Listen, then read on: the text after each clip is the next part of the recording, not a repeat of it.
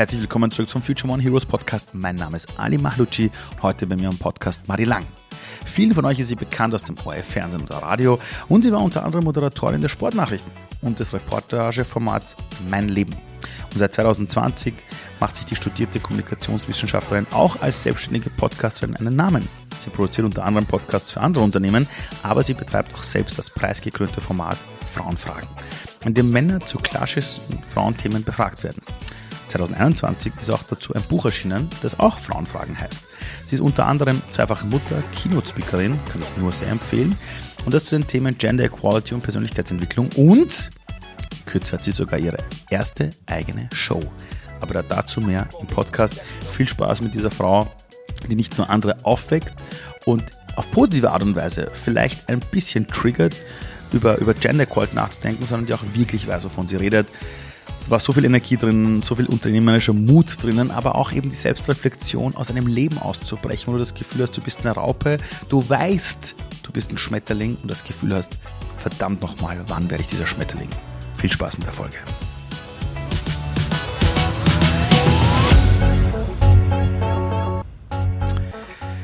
Wenn ich deine Töchter fragen würde, wer ist Marie Lang, wer ist eure Mama? Was hätten sie mir gesagt vor fünf Jahren? Was würden sie mir heute sagen?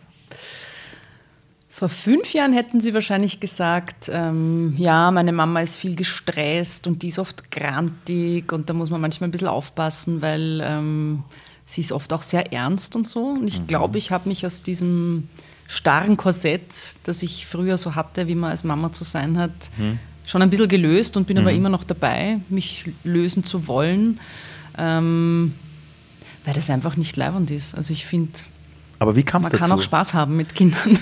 Das hatte ich aber lange ja, Zeit nicht. Ja, also ist, ähm, was hat dazu geführt, dass du sagst, du bist aus diesem Korsett ausgebrochen oder bist in diesem Prozess? Also gab es in einem Moment, einen Augenblick, gab es eine Vorlaufzeit von 20 Jahren, wo dann plötzlich etwas passiert ist. Kannst du das irgendwie beschreiben? Nachdem ich immer noch drinnen bin, ist es ein bisschen schwer, aber. Ich habe mir sagen lassen, ähm, es dauert ein Leben lang. Ja, glaube ich eben auch. aber ist ja wurscht, reden wir einfach mal ja, drüber. Ja, es ist ja alles ein Prozess. Ja, genau.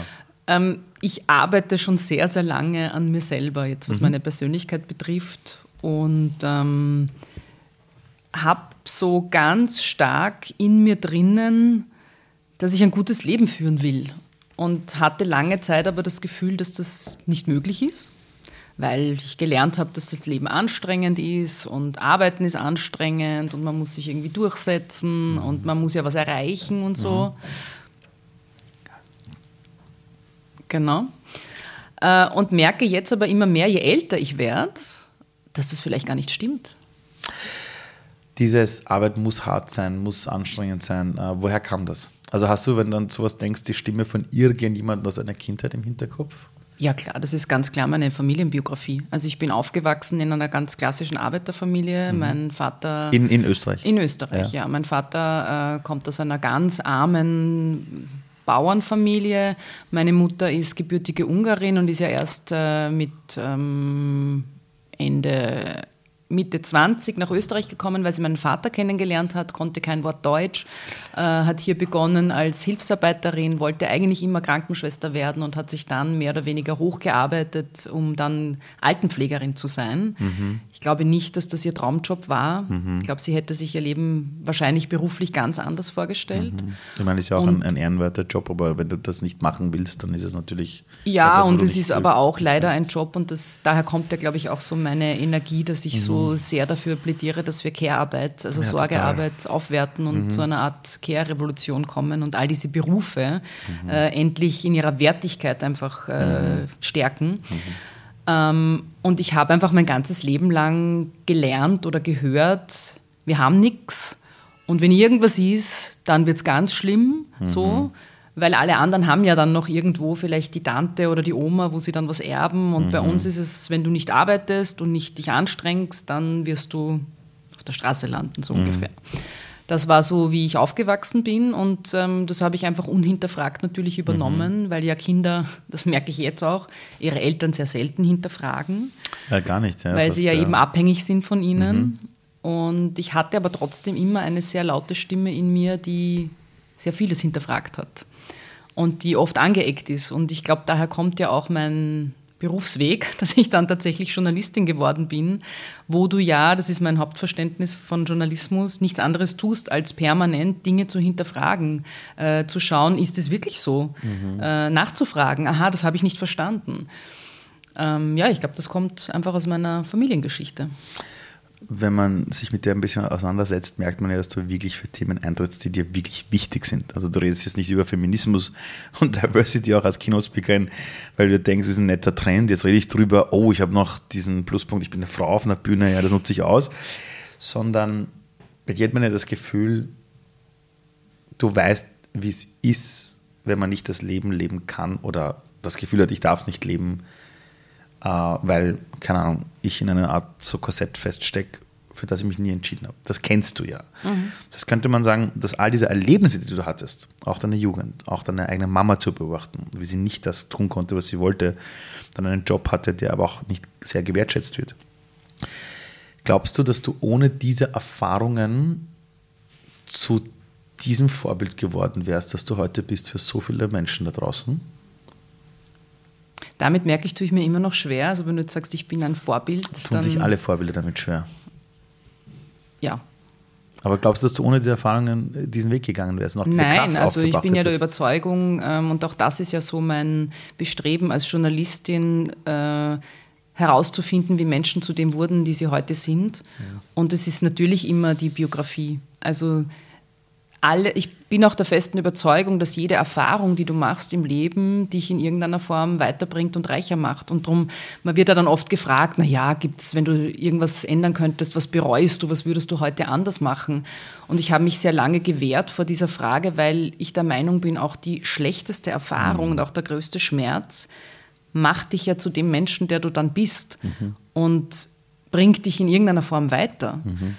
Und darum ist ja auch so mein, ich habe gesagt, ich arbeite viel an mir, mhm. auch so mein Bestreben an dieser Arbeit in mir zu erkennen, dass, dass das alles einen Wert hat. Also, dass, wenn ich heute sage, ja, ich bereue das, ja, dann wäre ich aber heute nicht da, wo ich bin und ich wäre auch nicht die, die ich bin.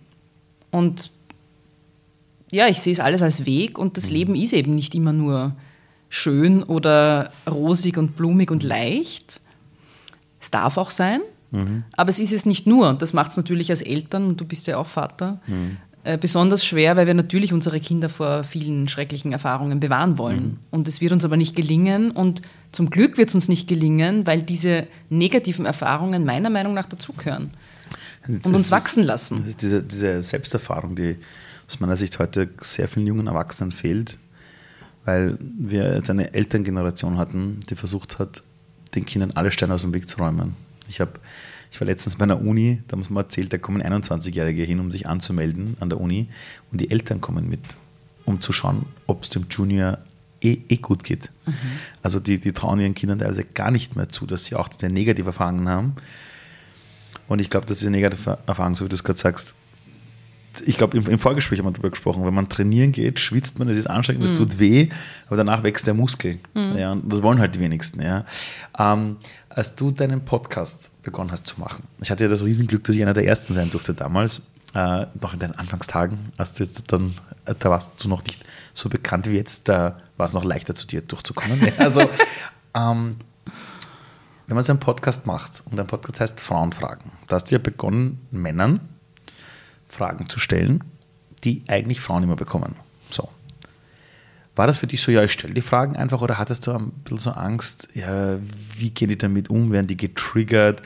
Weil ich habe bei dir manchmal so das Gefühl, du stellst manchmal Fragen, wo jemand anderes sagt, na, das kann ich jetzt nicht fragen, weil der ist danach sauer auf mich. Mhm. Bist du da schmerzbefreit? Oder, oder ist immer auch so ein kleiner innerer Thrill, so, nein, wenn ich jetzt die Frage stelle, mal schauen, wie der getriggert wird. Mhm. Wie, wie ist das so? Na, das Coole ist ja tatsächlich, dass durch dieses Konzept, das ich da entwickelt habe mit dem Frauenfragen-Podcast, äh, dass ich ja von vornherein es mhm. auch so bezeichnet habe als Experiment. Mhm. Und ich probiere da jetzt was aus.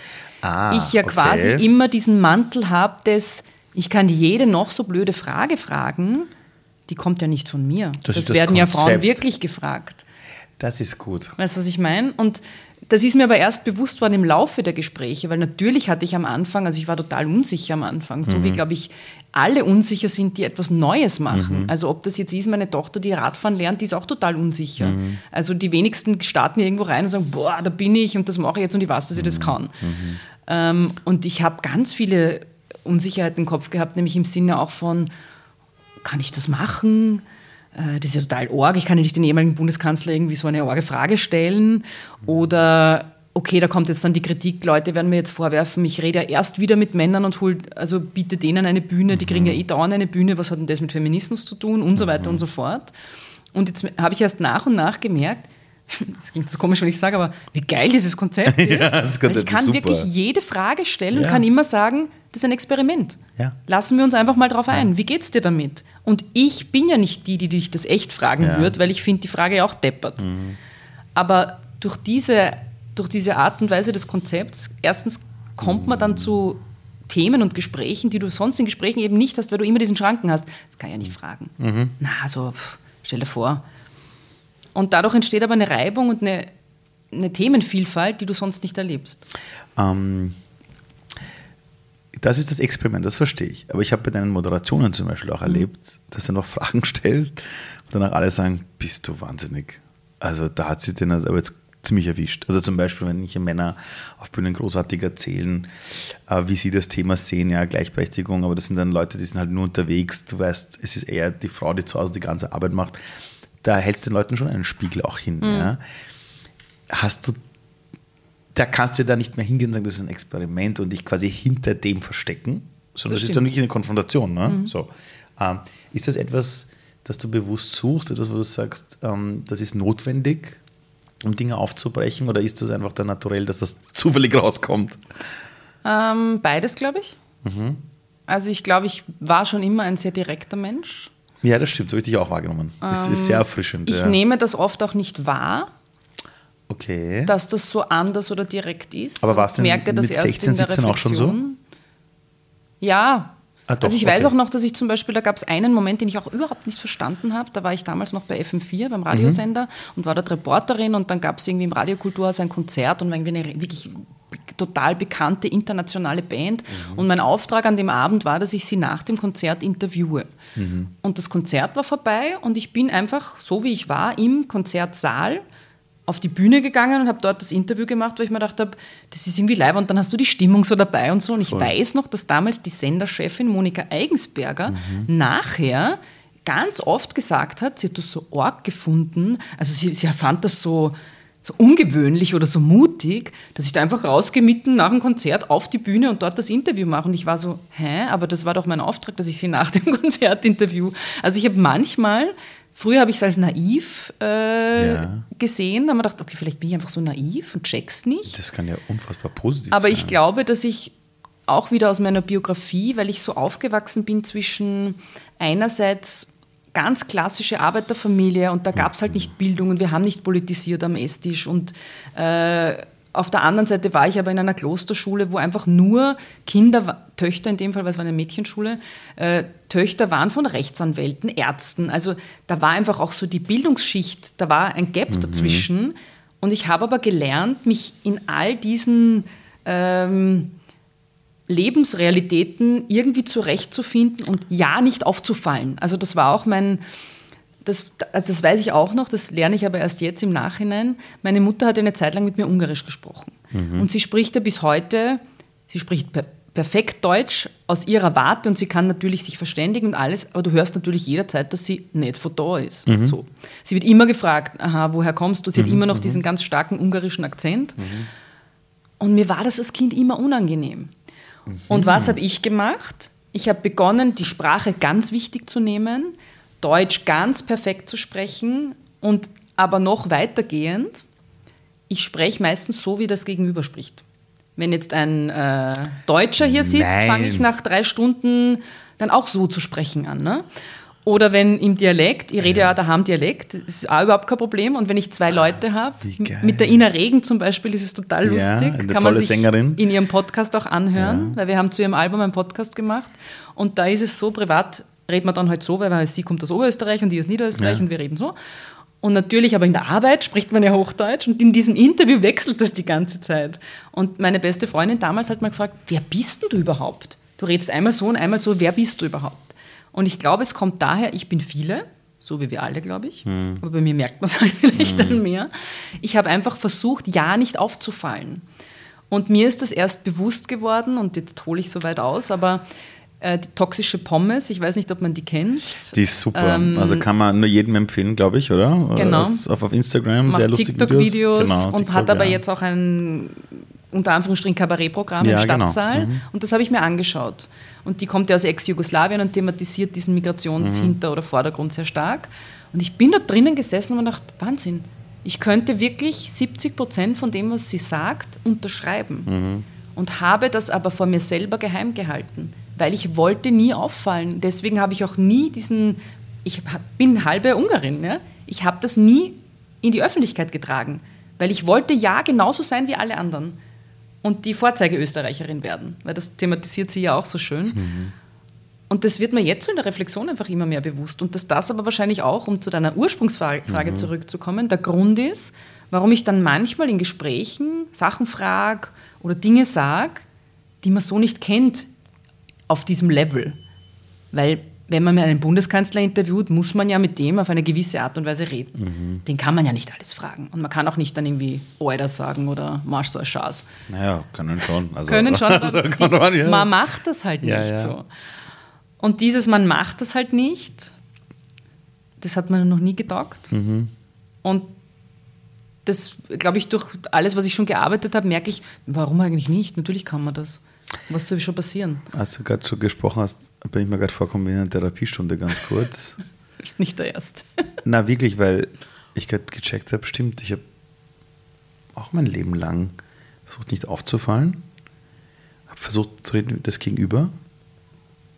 Also auch von Wienerisch bis zu Hochdeutsch. Ich habe mein Leben lang dafür gekämpft, dass ich besser Deutsch spreche als Österreicher und Österreicherinnen und wirklich den Wortschatz erweitere und auch Hochdeutsch reden kann, um dazu zu gehören. Mhm. Und ich habe irgendwann versucht, der perfekte Vorzeiger auch Österreicher zu werden. Also habe das Studium mit Ach und Krach nachgeholt, habe versucht, irgendwie reinzupassen. Und das hat mich nur unglücklich gemacht. Es hat komplett nicht happy. Also, jetzt, wo es gerade erzählt hast, habe ich mir gedacht, fuck, ey, scheiße. Und, und dann habe ich mir gedacht, stimmt, erst als ich begonnen habe zu checken, nein, ich, ich bin Ausländer, ich bin Perser, ich komme aus dem Iran, ich habe diese, hab diese, Kultur immer weggeschoben von mhm. mir, immer. Oh, sag mal, ähm, kriegen das deine Kinder so mit, diese Entwicklung von dir selbst, immer mehr zu dir hin? Weil wenn man sich die letzten Jahre anschaut, du hast mit einem Podcast angefangen, ja, hast, hast, der ist ziemlich groß geworden, hast eine geile Community, du, du hast eigentlich ein eigenes Buch dazu geschrieben.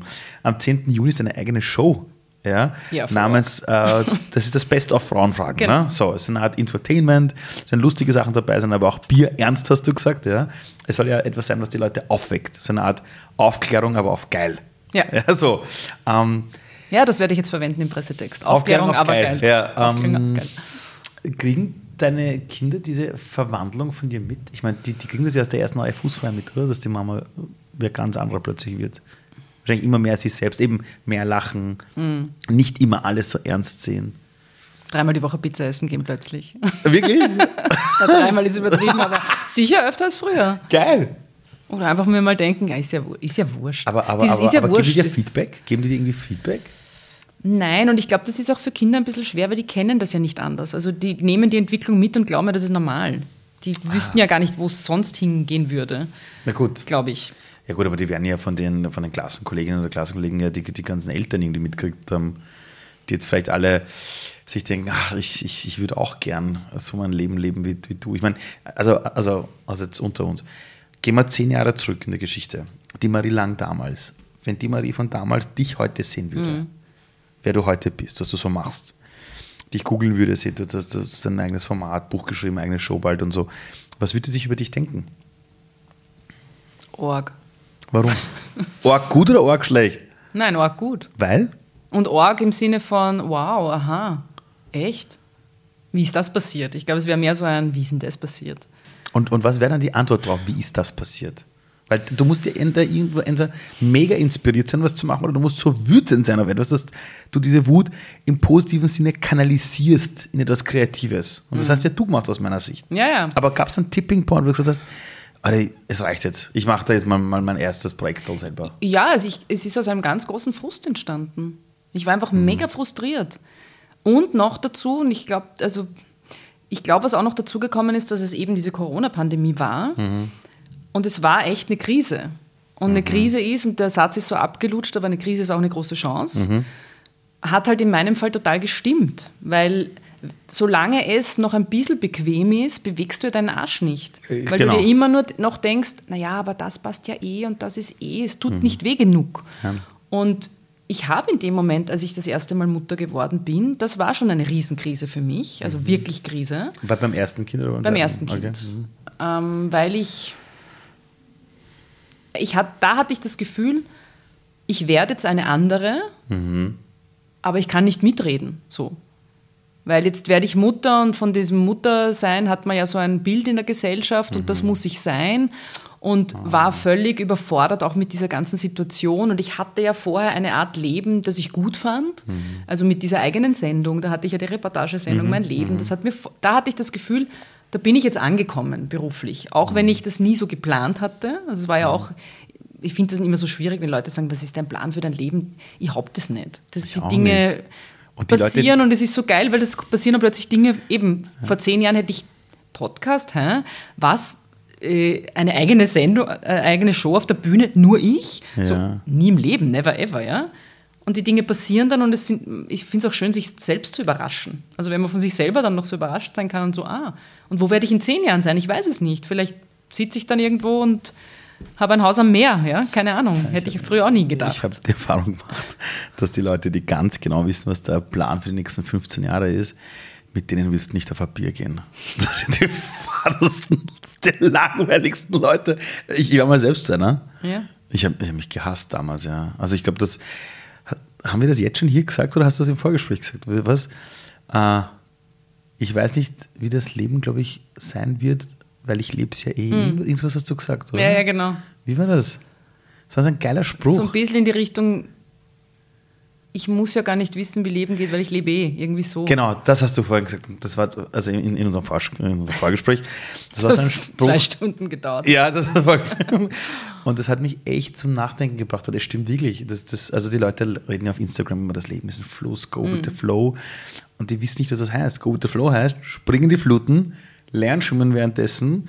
Der Fluss reißt dich eh mit. Schau einfach nur, dass du oben bleibst. Mhm. Ja? Und, und in der Sonne bleibst mhm. und irgendwie chillen kannst. Mhm. Also, das ist spannend. Das hatte ich schon von Kind an. Wusste ich ganz genau, dass ja das Leben, wie es vorgesehen ist, ja. für ganz viele von uns. Und ja. ich glaube, das kann man schon sagen, so in Österreich, Mittelstand ist irgendwie vorgesehen, dass mhm. wenn du auch studieren gehst, dass du mhm. dann eine fertige Ausbildung hast, so halbwegs erfolgreich im Job bist, also mhm. verdienst, dass du gut davon leben kannst, dann baust du irgendwo ein Haus mhm. mit Garten, mhm. dann kriegst du zwei Kinder, dann kaufst du noch einen Golden Retriever und irgendwie ein tolles Auto dazu, fast genau. zweimal im Jahr auf Urlaub und dann ist das Hackel drunter. Mhm. Und das, also wirklich gegen diese Idee des Lebens mhm. habe ich mich immer schon mit Füßen und Händen mhm. dagegen gestemmt und habe gesagt, das will ich nicht. Weil ich genau dieses Gefühl hatte, dann hast du das alles erreicht, nämlich eh so mit ungefähr mhm. 40, machst da Hackel drunter und, und, dann wartest, bis vorbei ist. Genau. Oder, und das ist ein bisschen das, weil du sagst, das sind die langweiligsten Leute, jetzt no offense, ja, ich finde, jeder soll leben, wie er leben möchte. Aber das stimmt, es kommt dann nichts mehr. Es ist ein bisschen so wie mit Menschen im Pensionistenwohnheim reden. Da sind auch 80 Prozent so, dass du das Gefühl hast, was soll ich da noch reden? Da kommt nichts mehr. Ja. Und ich finde, wenn du aufhörst zu gestalten und zu mhm. leben, kommt halt wirklich nichts mhm. mehr. Ich kenne ich kenn auch Menschen, die sind 80, 90, mit denen redest du dann und hast das Gefühl, die glauben von sich noch, das Beste liegt noch vorne. Mhm. Und es ist ein ganz anderes Gespräch. Mhm. Jemand, der sich denkt, ja, früher war das und jenes. Und ich glaube, es ist wirklich gefährlich, wenn du das große Lebensziel zu Lebzeiten erreichst. Ja. Es ist ja noch so gefährlich. Ich, ich kenne Menschen, die haben mit 35 ihre große Vision erreicht und dann fallen die in das schlimmste Loch, mhm. also schwerste Depressionen mhm. und müssen sich dann selber wieder zusammenstückeln und dann irgendwie checken, so, hey, ähm, vielleicht ist es nicht gescheit, sich immer zu denken, was ist das nächste Ziel, sondern quasi einfach das Leben anders framen. Also ich denke mir immer, wenn ich mal zurückblicke am, Ende, am letzten Tag meines Lebens, welche Geschichte will ich zurückblicken? Mhm. Ja, das, das, ist, das ist so mein Framing. Ja. Ah, apropos Geschichten, du hast mir erzählt, ähm, dass du auch für andere Podcasts machst. Das heißt, du hast begonnen, einen eigenen Podcast zu machen und plötzlich sind andere auf dich zugekommen und haben dich gebeten, das für sie zu machen. Das heißt, da ist, daraus ist plötzlich auch so eine Art kleines Business entstanden, ne? Ja, das kann man so sagen. Ja, das, das weiß das irgendwer? Das, wird das, mir erst bewusst, wenn wir darüber reden, aber es stimmt Als mir das vorher so erzählt haben, was, das hast du auch noch? Ja. Ich meine, herzugehen, das zu machen, sich selber beizubringen, daraus ein Business zu machen, das ist ja verrückt. Nein, das Lustige ist oder das Coole war ja, dass ich mit dem Podcasten zu einer Zeit begonnen habe, als äh, das gerade so am Entstehen war und ich irgendwann draufgekommen bin, ich muss mir das nicht beibringen, weil ich kann das ja schon.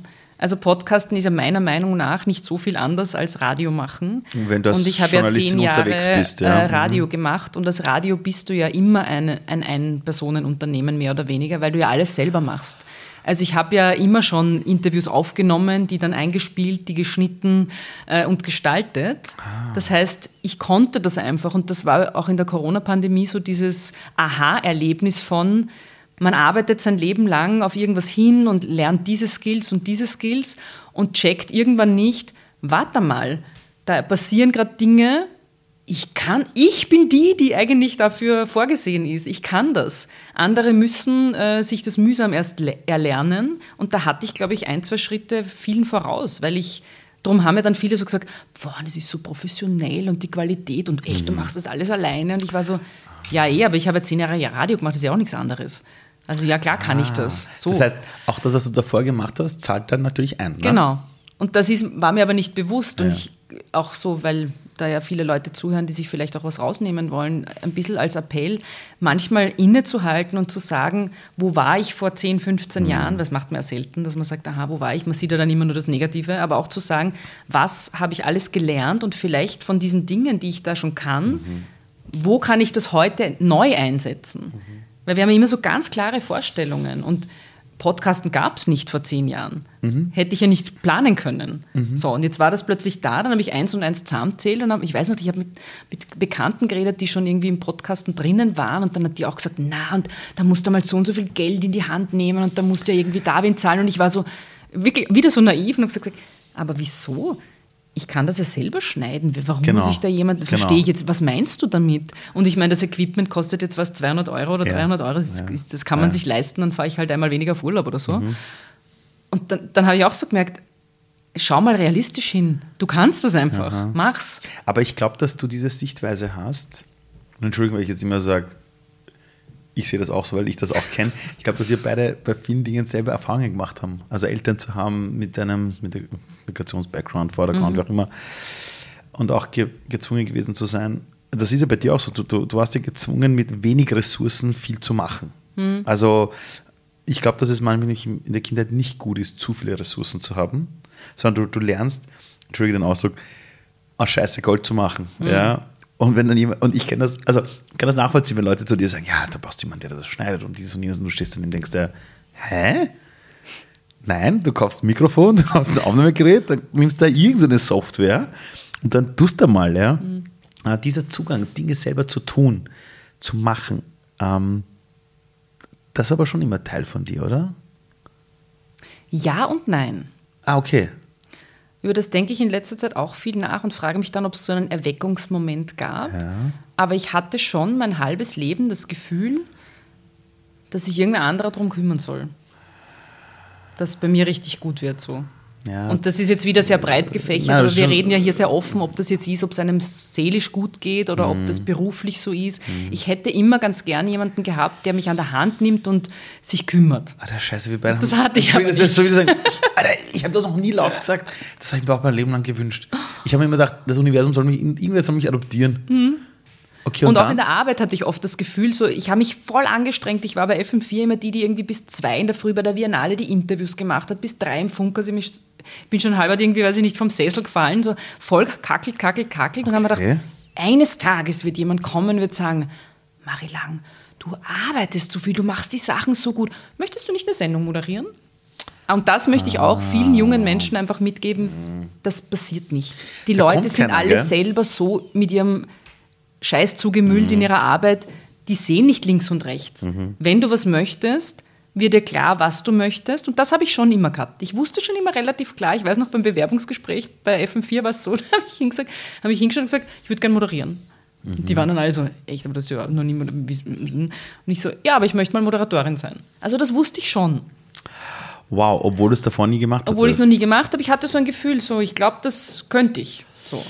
Und das, glaube ich, ist wichtig, lästig zu sein und aus, das merke ich immer mehr, je mehr du aussprichst, was du möchtest, ja. desto größer ist die Chance, dass es wirklich real wird. Das sage ich zum Beispiel zu meinen Kindern immer. Es gibt ja das, wenn deine Wimper ausfällt, wünsch dir was. Ich weiß nicht, ob du das auch kennst. Ja, sicher. Und ich habe gelernt noch, das darfst du aber niemandem sagen. Ach, das ist ganz schlimm. Und ich sage zu meinen Kindern immer, nein, nein, das müsst ihr unbedingt sagen und möglichst ganz laut aussprechen. Der ganzen Welt sagen. Weil je mehr Leute es hören, desto eher genau. kriegst du nachher das Puppenhaus. Genau. Weil wenn es nur, wenn es das, wie soll es denn mit vier Jahren Puppenhaus mhm. auch um das Thema Klarheit, glaube ich. Ich weiß nicht, wie es dir geht. Ich habe das Gefühl, je klarer man im Leben ist, umso erfolgreicher wird man. Also die Leute klar sagen, wie wird man erfolgreich? Ich glaube, dass es da keine Tricks gibt, sondern eben dieses Dranbleiben, hartnäckig sein, aber diese Klarheit zu sagen, was man will, ist für mich immer so wie ein Schwert, das in dieser Welt so einen Weg für dich aufstößt. Es ist so, wer Klarheit im Leben, glaube ich, hat oder sagt, ich habe das Gefühl, ich will Moderatorin werden, das ist immer die Mehrheit. Du hast, es, es, gibt, es gibt nichts Stärkeres als ein Mensch, der klar sagt, ich will das. Mhm. Aber diese Klarheit in deinem Leben, wann kam die immer? War das eine, eben aus dir heraus eine innere, innere Sache oder war es eine Kopfsache? Nein, ich glaube, das ist diese Stimme aus mir heraus. Ah, okay. Also ich bin da sehr, jetzt wird es wirklich so ein kleines Therapeutikum. Geht schon, schieß los. Nein, aber ich, ich habe mich sehr oft und ich erlebe es manchmal immer noch als leicht gespalten. Mhm. Ich habe diese Klarheit in mir schon immer gehabt und das mhm. ist aber auch das, wo ich jetzt merke, zu dieser Klarheit komme ich immer stärker, zu diesem das bin ich. Aber wie schaffst du es, da hinzukommen, an diesen Ort der Klarheit? Weil du wirst auch Phasen der Unsicherheit haben. Ja, total. So, wie kommst du in die Klarheit? Ist das etwas, was dann passiert, wenn du loslässt? Oder kämpfst du dich dahin? Oder machst du, keine Ahnung, 20 Minuten TTM-Meditation oder, ja. oder Hot Yoga, was weiß ich was? ich habe schon viel ausprobiert. Ja. Ähm, die, diese, diese ganz klare Klarheit. Ja. Es gibt so Momente im Leben, ich weiß nicht, ob das alle kennen, aber ja. so dieses, da kann kommen, was will. Mhm. Das, das, war auch mit dem Frauenfragen-Podcast mhm. so. Das war für mich klar, ich mache das jetzt einfach. Und da gab es auch keinen Kopf, der gesagt hat, ja, aber was bringt denn das und was willst du denn damit erreichen und was denken denn dann die Leute und darfst du und so. Das war alles nicht. In dem Moment habe ich gewusst, das mache ich jetzt einfach. Und woher kam das? Wann kam das? Bist du auf der Couch gesessen und keine Nein, ich war laufen. Beim Laufen habe ich immer diese Ideen. Beim Laufen, hab, beim Laufen komme ich in einen Zustand mit ja. mir selber, wo ich so connected bin, Here we go. Here dass we ich go. das Gefühl habe von, ja, warum nicht? Klar. Also da ist es so klar für mich. Das sind so, so schön, dass du sagst. Drogen, glaube ich. Äh, Adrenalin, ja, ich weiß und es ist, Endorphine. Ja, und es ist sich das mit sich selbst verbinden. Ja, wahrscheinlich. Sich mit sich selbst verbinden. In seinen eigenen Float. Es, es, der eine geht schwimmen, der andere, keine Ahnung, manche Leute haben es beim Kochen. Mhm, die sitzen genau. da in einem Trance-Zustand und sind. Aber es ist dieses, du bist nicht im Kopf, du bist in deinem Körper. Und darum laufe ich zum Beispiel ja auch, ich laufe ja mit nichts. Das heißt was? Ich habe nur meinen Nackt Hausschlüssel. Oder was? Ja, genau. Hausschlüssel? Um, um ich renne mit nur den ha Nein, ich renne mit nichts. Heißt, heißt, was heißt, ich renne mit nichts? Also, also ohne Kopfhörer. Ich habe keine Kopfhörer, ich höre nichts, ich habe keine Uhr, die irgendwie das Tempo misst.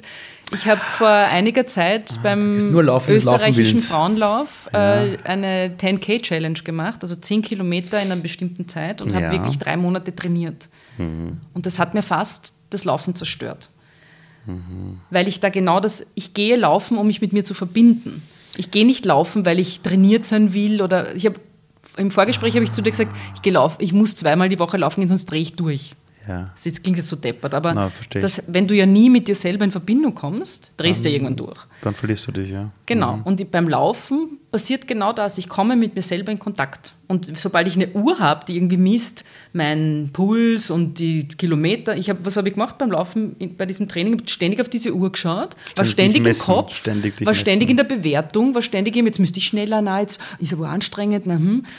Und deshalb, ich laufe einfach. Und ich laufe auch manchmal im Oma-Tempo und manchmal laufe ich ein bisschen schneller. aber eigentlich laufe ich des Laufens willen. Das ist so schön, was du so. sagst. Ich war Ende letzten Jahres bei einem Seminar in Deutschland beim Dieter Lange. Mhm. Der ist grandios. Der ist ein alter weißer Mann, mhm. aber der hat so ziemlich alle Lebensweisheiten aus allen Religionen irgendwann mal durchgearbeitet und gibt das schön, schön weiter. Und er hat zum Beispiel bei den Seminarteilnehmerinnen und Teilnehmern hat er so die Frage gestellt, geht es mal in kleine Gruppen zusammen, was ist der Zweck von Arbeit? So, dann ist diskutiert worden, diskutiert und dann haben es alle Leute präsentiert, Zweck und Art ist Produktivität. Und die Antwort war de facto, die beste Arbeit ist die Arbeit, die wir einfach tun, weil wir es machen wollen. Mhm. Fertig. Fertig. Wenn du dir Kinder anschaust und zum Kind sagst, warum spielst du mit den Klötzen, ist die Antwort darum. Und er hat gesagt, was er zeigen wollte, ist, so müssen wir das Leben leben. Warum gehst du laufen? Ja, des Laufen willens. Mhm. Warum zeichnest du es da? Ja, weil ich zeichnen will. Warum tust du das? Ja, weil ich das tun will. Einfach der Sache wegen, weil dann verbindet man sich damit. Ja. Ja.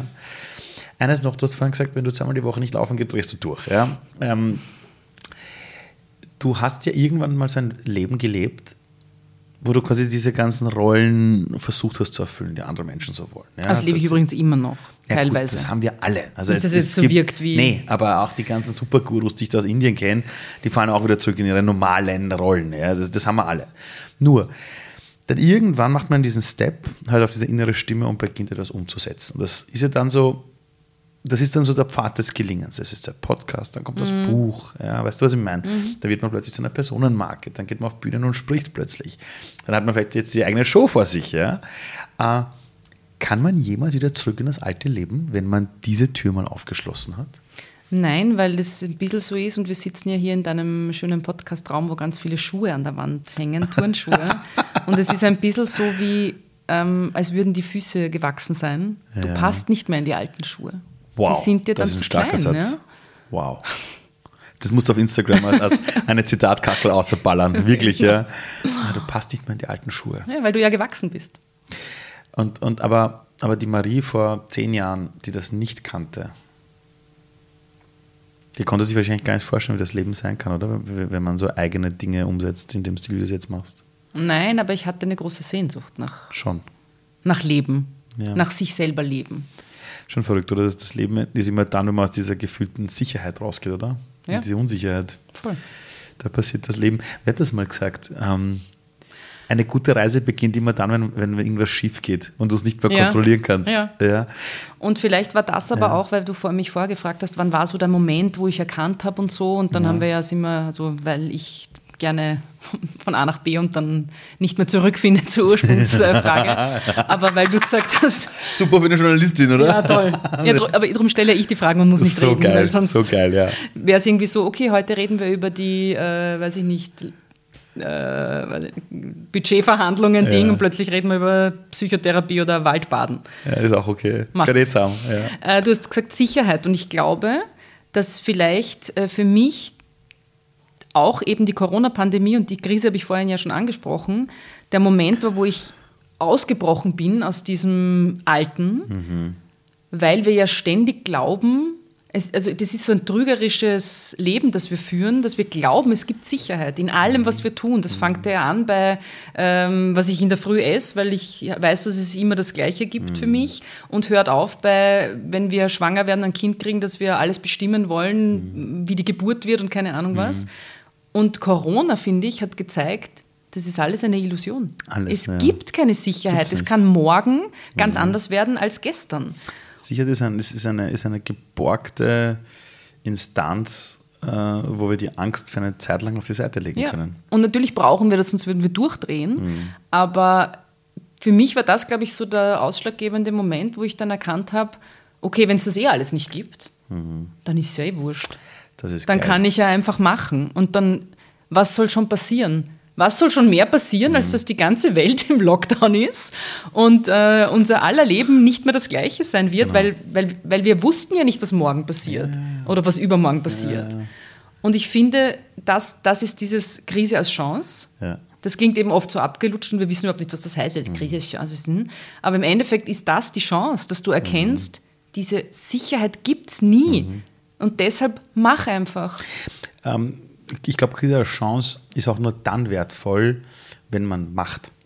wenn man tut. Ja, also die Leute, die auf der stimmt. Couch sitzen, ja, Christian, schau, da ist ein Spruch. Ja, weil du wahrscheinlich in deinem Leben noch nie was selber gemacht hast. Also Hm. es ist so wichtig. Ich habe mal auch von jemandem gehört, hört sich an wie ein Kalenderspruch, aber das stimmt. Wenn du mit dem Rücken zur Wand stehst, ist der einzige Weg von dieser Wand zu kommen ein Schritt nach vor. Hm. Du kannst nach links und rechts gehen, ausweichen. Bringt nichts. Die, die Wand hast du im Rücken. immer, ja. Und ich habe mal, als ich die Schule hingeschmissen habe, war ich mal bei einem AMS-Betreuer, der schaut mich an, hört sich alles an und sagt, boah, und sage ich, ja, irgendwie ist halt äh, Schule hingeschmissen, das, das, das, sagt er, wissen Sie, Sie haben jetzt alle enttäuscht, oder, in Ihrem Umfeld? Sage ich, ja. Sagt er, jetzt sind Sie frei. Jetzt können Sie machen, was wollen. Erwartet eh keiner mehr was von Ihnen. Das war so, Cooler Spruch. wie geil. Es war- es- Und es war ein AMS-Betreuer. Changed Wow. my life. Wirklich. wirklich. Und, das, und das denke ich heute noch an, wenn die Leute so sagen, scheiße, die Sicherheit fällt weg, sage ich, hey, erzähl mal was von Indien. Du hast bei so einem Vorgespräch gesagt, ja, hat seinen 30. Geburtstag hast du in Indien verbracht und du warst drei Monate dort. Sag mal, wir haben nur so lange Urlaub. Das geht ja gar nicht als Angestellter. dass wir- Nein, aber ehrlich, also warum Indien zum Geburtstag? Und was ist da dann passiert? Weil du das so erwähnt hast, war eine coole Geschichte. Ja, also auch das war so ein Ding, das war nie geplant, Ja. weil also ich war noch nie vorher in Asien und dann bin ich mit Indien eingestiegen, was Indien irgendwie so das Ärgste ist, was man machen kann. Als ich das erste Mal in Indien war, bin ich zurück und habe gesagt, ich brauche jetzt Urlaub. Ja. Ich brauche eine Therme, wo nichts passiert. Nein, Wahnsinn. Wirklich Ja? ganz Okay, arg. gut. Und ähm, ich hatte so mit Mitte 20, Ende 20 ähm, das Gefühl, also immer schon wollte ich die Welt sehen Mhm. und reisen und Weltreise. Und aus gewissen Umständen und zu wenig Mut, was auch Mhm. immer, habe ich das nie gemacht. Dann habe ich so beschlossen, dann mache ich doch immer, weil das ging sich mit der Arbeit aus, Mhm. so, so schrittchenweise, so drei Monate hier, drei Monate da. Ich war drei Monate ähm, beruflich im Austausch in, in Budapest und Mhm. habe dort irgendwie so als Korrespondentin unter Anführungsstrichen gearbeitet, äh, war am Jakobsweg sechs Wochen alleine Ah, wirklich? und war dann drei Monate in Indien. Warum Indien? Bist du narrisch? Das ist ja voll die, das ganze Programm durchzogen. Ja, ja, so. Wow, okay. Das beantwortet alles, warum ich heute da stehe, wo ich stehe. Also es war wirklich Leute, ihr müsst alle den anstrengend. Jakobsweg, einmal nach Santiago, der, äh, der, ich weiß nicht, wo das da war. Ja, genau, Ja, genau. Na, oh, okay, und, und, Und okay, dann kam äh, eine E-Mail von einem österreichischen Ehepaar, das in Indien lebt, in Dharamsala, dort wo der Dalai Lama auch ist, Genau, äh, wo viele Tibeter sind äh, und innen, dass äh, die Möglichkeit gäbe, eine Radiostation im SOS Kinderdorf aufzubauen. Ob da nicht Freiwillige, ob das nicht wer machen will. Und das war genau der Moment, wo ich so überlegt habe, es wäre wieder so weit, ich würde gerne wieder mal was machen, aber eigentlich wollte ich nach Südamerika, weil ich auch Spanisch inskri- inskribiert gehabt habe. Und dann kam das irgendwie so daher und ich war so, naja, eigentlich ist das doch genau das, was ich will, weil so ganz alleine reisen, das, darum habe ich, drum habe ich auch Jakobsweg, war auch so der Kompromiss, weil ich mir dachte, okay, das ist so auch in so einem Setting, da sind viele andere Wanderer und innen und das geht da bin ich ganz alleine, sondern es hat so Struktur. Und alleine nach Südamerika mit dem Rucksack, das war mir irgendwie zu scary. Das habe ich mir nicht getraut. Und dann kam irgendwie Indien so und dann dachte okay, da habe ich dann auch Struktur, weil dann bin ich dort irgendwie im SOS Kinderdorf und kann bei diesem österreichischen Ehepaar wohnen und so. Und dann habe ich mir einfach gedacht, go for it. Und dann war ich in Indien drei Monate und Und hast du diese, diese, diese, Radiostation dort aufgebaut, oder wie? wäre ich jetzt irgendwie so lässig nach außen, würde ich sagen, ja, ja, ich habe eine Radiostation aufgebaut. Aufgebaut. Ähm, ich habe dort versucht, Jugendlichen zu zeigen, wie man Radio macht und habe da ganz viel gelernt für mich ähm, im Sinne von wieder so Lebensrealitäten und Vorstellungen zu haben, wie etwas ist und dann kommst du wohin und merkst, du kannst das aber nicht überstülpen. Radio machen ist nicht gleich Radio machen. Für die bedeutet, die, die brauchen ganz was anderes. Also ich habe so ganz viel gelernt über meine Vorstellungen, dass die woanders auf der Welt ganz anders sein können. Nach diesen drei Monaten, war, war, war es von Anfang an geplant, drei Monate dort Ja. zu sein? Und hattest du dann auch dieses, was viele in Indien oft haben, dieses, du gehst in einen Ashram und machst Yoga und machst Meditationen und keine ja, Ahnung was? ich habe ganz viele Yoga-Kurse gemacht Wirklich? Du und habe ein zehntägiges Schweigeseminar gemacht. Boah, also das war Vipassana? Nein, das war daneben. Das war Weil, weil, ähnlich. das habe ich auch mal gemacht, zehn Tage Vipassana-Schweige. Und wie, wie war es bei dir? Hast du es ausgehalten die ersten Tage? Org. Was ich nicht ausgehalten ja. habe, lustigerweise, das Nicht-Reden habe ich gut ausgehalten, aber wir Ja. durften auch das Areal nicht verlassen. Genau, bei uns auch. Und ich ja. bin so eine Bewegungs, Ja. ich habe so einen Bewegungsdrang Und ich bin, also ich habe immer wieder so Ansätze von leichter Rebellion. Mhm. Und das war dort Ach, wirklich? Auch, ja, ist das schon aufgefallen? ja. das war dort auch so. Also ich habe nach zwei Tagen habe ich mir gedacht, so jetzt breche ich das ab, weil der Lehrer ist einfach ein Trottel. Ja. Den habe ich überhaupt nicht ausgehalten. Das war so ein Holländer und der war in seiner ganzen Art, hat mich der so getriggert, der ist mir so am Arsch gegangen, dass ich mir gedacht habe, so ein Idiot, das mache ich, was ist das für ein Scheiß hier so? Das hast du dir gedacht, während du geschwiegen hast. Ja, ist lustig, oder? Gedacht, so ein Idiot. Also ja, aber, so. aber, da gehen die Gedanken ab, oder? Und dann, weil dann durftest du dort, das war ganz viel tibetische Lehre und man durfte mhm. ähm, eine Stunde am Tag, glaube ich, diesen Vortragenden konsultieren und mit dem, wenn man Fragen hatte, besprechen. Ja, genau, ja. Mhm. Bin ich, ich hin und dann habe ich gedacht, entweder ich breche das jetzt ab mhm. oder ich sage ihm, dass er ein Trottel ist. Okay. Das habe ich gemacht. Um Gottes Willen, was? Ja. Da habe ich gesagt, du, ich weiß nicht warum, aber du gehst mir voll am Arsch und eigentlich will ich das hier machen, aber ich pack das nicht, wie du das machst und so. Was? Und das war total super. Weil? Weil ich mit dem dann geredet habe und das dann voll als, ich weiß nicht, für mich war das dann so ein, eine Umkehr von, okay, das bin eigentlich ich, habe ein Problem, nicht er. Aber irgendetwas hat das mit mir zu tun, was der da. Aber wie hat er darauf reagiert? Total super. Gesagt, wie? Mhm, aha, ja, okay. okay hat er schon mal gehört, irgendwie, weiß ich nicht, so. ich kann mich nicht mehr genau erinnern, aber Scheiße, okay. es war jedenfalls, der ist überhaupt nicht in Konfrontation gegangen, hat es nicht persönlich genommen. Super. Und dadurch habe ich voll viel gelernt, weil ich so gemerkt habe, okay, vielleicht ist das eine Strategie von mir. So et etwas passiert in mir, ich halte es schlecht aus, also projiziere ich es in wen anderen mhm. und mache einmal das alles schlecht, ist alles ein Schatz. Mhm. Also höre ich auf, weil das bringt ja alles nichts so. Ah, und gerade bei Vipassana ist das Ding, du kannst dich auch nicht ablenken. Genau. Also, also nein, in deinem Fall ist, ist, ist es eine andere Meditation gewesen, aber diese zehn Tage Schweigen ist ja wirklich das Problem. Normalerweise greifst, keine Ahnung, heute eher zum Handy ja. vielleicht oder du liest ein, Buch, Buch, oder du machst irgendwas mhm. oder bist du ja mit deinen Gedanken alleine mhm. Und musst irgendwie lernen, in diesem Gefängnis irgendwie mit. Mhm. Dann hast du ihm wirklich gesagt, du gehst beim Arsch. Ja, ich habe gesagt, ich packe das überhaupt nicht und ich will jetzt aufhören, weil ich halt nicht Wahnsinn. aus und ob es nicht einen anderen Lehrer gibt. und, und wie waren danach die Tage danach für dich nach dem Gespräch? Super. Es war total super. Also war es bei dir auch so dann nach den zehn Tagen, also als das Schweigen dann gebrochen wurde, wolltest du dann gleich wieder losquatschen? Nein, das war eher befremdlich. Ja, für mich Und auch. was auch spannend war, was ich lustig. dort erlebt habe, für mich war es sehr befreiend, einfach ich zu sein, ohne diese Labels, die man mit sich rumtragt. Weil wir haben dann nachher, da waren dann noch andere Österreicherinnen ja. dort und dann haben wir so geredet, dann fangst, was, was sind denn so Gespräche? Dann fangst du mal, was machst ja, was du eigentlich? Du? Man definiert mhm. sich über seinen Beruf, man definiert sich über die Beziehung, ja, die man voll. hat, man definiert sich über, was man schon alles gemacht hat. So. Mhm. Und dann war das so ein komischer Moment, weil dann habe ich halt erzählt, ja, ich bin bei FM4 und ich bin Moderatorin und dann sagt die so, wie heißt denn du? Und dann sage ich, Mari Lang, ja, die kenne ich. Das war total lustig. So ein, das lustig. Die kenne ich. Das bist du. Die Kunstfigur kenne ich. Die kenne ich vom Radio. Und das ich war so, ja, das bin ich. Und das war auch so ein komisches. Das ist aber eine Orgelgeschichte. Die kenne ich. In Wirklichkeit stehst du vor ihr. Ja. Und da auch wieder zu erkennen, wer bist denn du eigentlich in deinem Kern? Weil wenn du zehn Tage schweigst, bist, kommst du voll zu deinem Kern, wenn mhm. du es zulässt. Also ich habe ja versucht, das zu boykottieren, weil Trottellehrer mhm. und so. Mhm. Aber irgendwann habe ich es zugelassen und habe dann gemerkt, so okay, das bin ich auch. Mit all den Ängsten, die man hat und Unsicherheiten. Und dann kommst du aber wieder raus in die echte Welt und merkst so, und dann ziehst du wieder die Gewänder an und dann bist du wieder die Moderatorin und dann bist du wieder das und bist wieder das. Und das sind ja alles Schutzschilder eigentlich. Das sind Schutzschilder und es sind Lebens, das Leben einfacher machen im Zusammenleben mit anderen. Ja. Also ich habe, also ich, ich gehe zum Beispiel selber privat auf, auf keine Abendveranstaltungen, außer ich muss irgendwie arbeiten oder so. Ja. Mhm. Und wenn ich manchmal gefragt werde, ja, was machst du so? Puh, ich schaue immer in die Runde und denke mal, was sage ich jetzt? Und eine Zeit lang habe ich gesagt, ich bin Lehrer. Mhm. Weil das findet eh keiner cool. Also, will keiner was ja, Obwohl er eigentlich der wichtigste Job der Welt ist. Und habe immer mir gedacht, ganz ehrlich, frag mich was leichteres. Ich bin der Ali, servus. Mhm. Weil, weil irgendwann ist mir, ist mir so am Arsch gegangen einfach. Ähm, sag, wie alt wirst du? 100? Keine Ahnung. Naja, wenn du das aussuchen kannst. Das habe ich mir noch nie überlegt. Ja. Also ich, ich werde 102. Du bist 102? 102 ist mein, ist mein Ziel. Jetzt gehen wir davon aus, du wirst 100. Mhm. Wenn man dann im Alter von 100, wenn du 100 bist und du bist dann nicht mehr da zum Beispiel, ja, einen Tag später, fragt man die Menschen, wer war Marie Lang? Was, was sollen die Leute über dich erzählen? Was? Das war eine coole Socke. Eine coole Socke, okay. Okay, und was noch? Na doch, ähm, coole Socke, okay, was noch? Ich habe schon diesen Anspruch und den hatte ich als Kind auch schon, ja. dass ich was hinterlassen will. Ja. Also im Sinne von, man soll sich nicht an mich erinnern, weil ich irgendwie so leibend war oder so, aber ich hätte gerne irgendwas verändert. Im Größeren aber ein bisschen.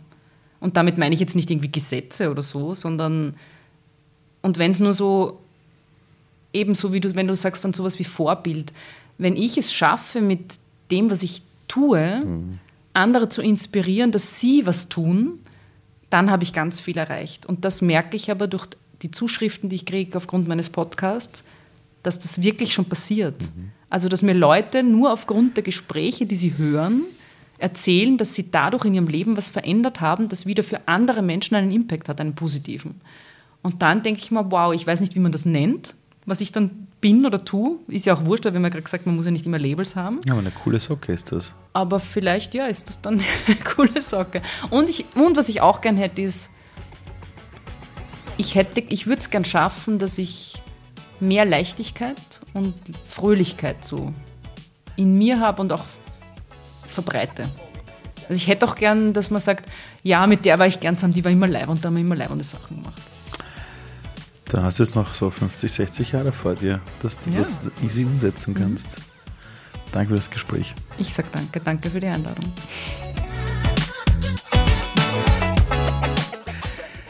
So, wenn Mari Lang redet, hört man ihr wirklich gerne zu. Ich hoffe, ihr habt die Folge auch so genossen wie ich und wieder was gelernt. Und für alle, die auf ihrer eigenen Reise sagen, hey, Ali, ich möchte auch mein Ding machen, ich möchte nicht ausbrechen. Ganz ehrlich, genau für euch haben wir das Programm entwickelt, Future One Heroes, www.futureone-heroes.com. Für all die Menschen in dieser Welt sagen, hey, ich möchte meinen Weg gehen, ich möchte verdammt nochmal ausbrechen und nicht mehr die Raupe sein, sondern verstehen, wie Schmetterling geht. Wenn es euch gefallen hat, ich freue mich natürlich jedes Mal über tolle Bewertungen von euch auf den ganzen Plattformen oder wenn ihr es mit den Menschen shared. Und wenn ihr euch denkt, hey, ich habe Fragen oder ich habe ich hab, ich hab irgendwie Feedback oder ich habe Kritik, ja, hey, herzlich willkommen.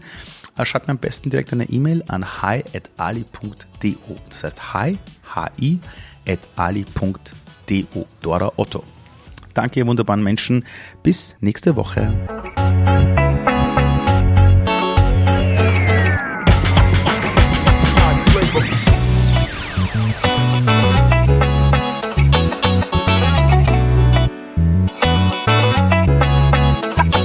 exceptional.